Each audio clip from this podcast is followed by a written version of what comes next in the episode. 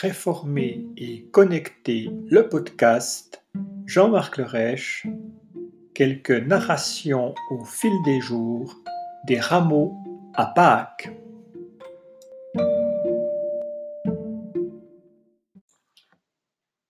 Épisode 4 Un parfum de scandale.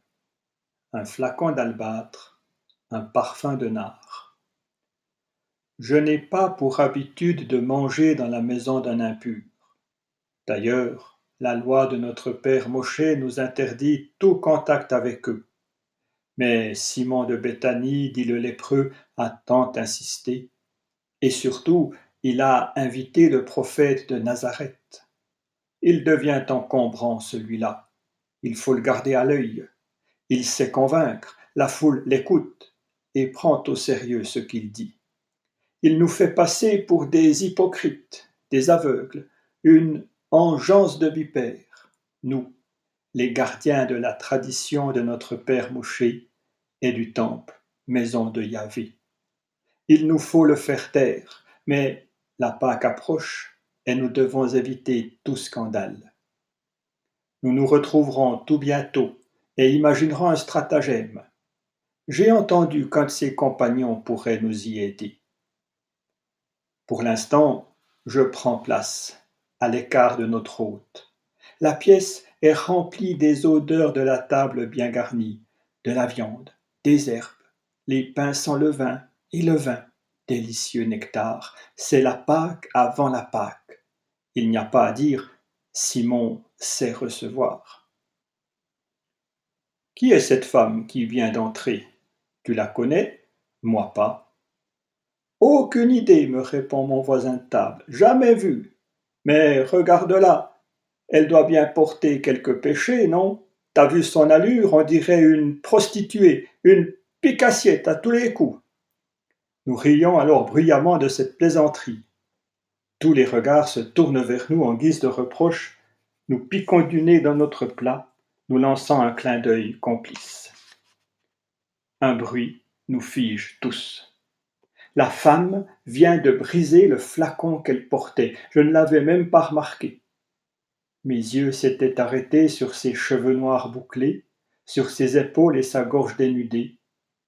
Un parfum entêtant vient envahir toute la pièce, masquant les effluves du repas. Du nard. Quel toupet. Et le lépreux qui ne dit rien, le prophète pas plus. Je vais la mettre à la porte, cette importune, qu'elle nous laisse manger en paix. Mon voisin me retient en me serrant le bras. Il me fait mal. Regarde, mais regarde ce qu'elle ose faire devant tout le monde. Je ne peux le croire. La femme verse le contenu du flacon sur la tête du prophète qui se laisse faire. Elle pleure. L'épais liquide, couleur d'ambre, coule lentement le long de ses cheveux, le long des cheveux du Nazaréen, couvre sa nuque, son cou, ses épaules. Il ne réagit pas. Moi, à sa place, je l'aurais giflé, cette pécheresse. Gaspiller ainsi tout cet argent, on aurait pu en aider des pauvres avec le produit de la vente de ce flacon. Maintenant, tout est gâché. Le prophète se lève, il va parler, il va la remettre à sa place. Il est beau, le geste qu'elle a fait envers moi. Je m'étrangle, je n'en reviens pas, il lui donne raison. Je n'écoute même plus. L'odeur du parfum me monte à la tête, je suis sur le point de m'évanouir, je n'ai plus faim. Je sors et respire à plein poumon l'air frais de ce soir de printemps. C'est décidé, nous devons agir et sans attendre. Le prophète devient un danger incontrôlable. Il ne manquerait plus qu'on apprenne ce que cette femme a fait.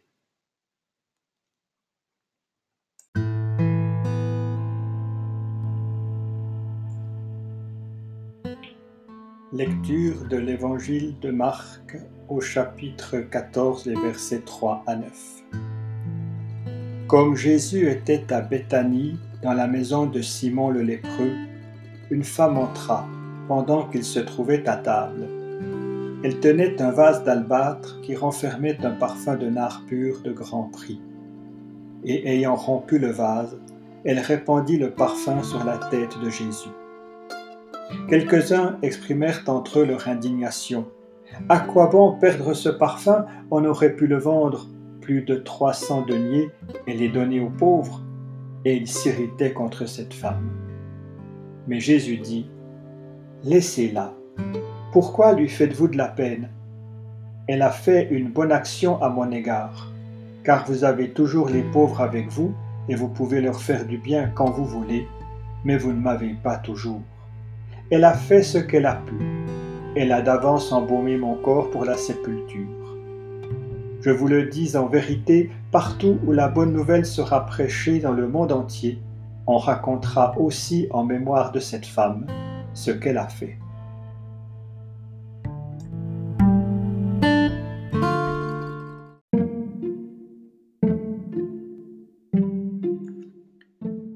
Réformer et connecter le podcast, voilà c'est tout pour aujourd'hui.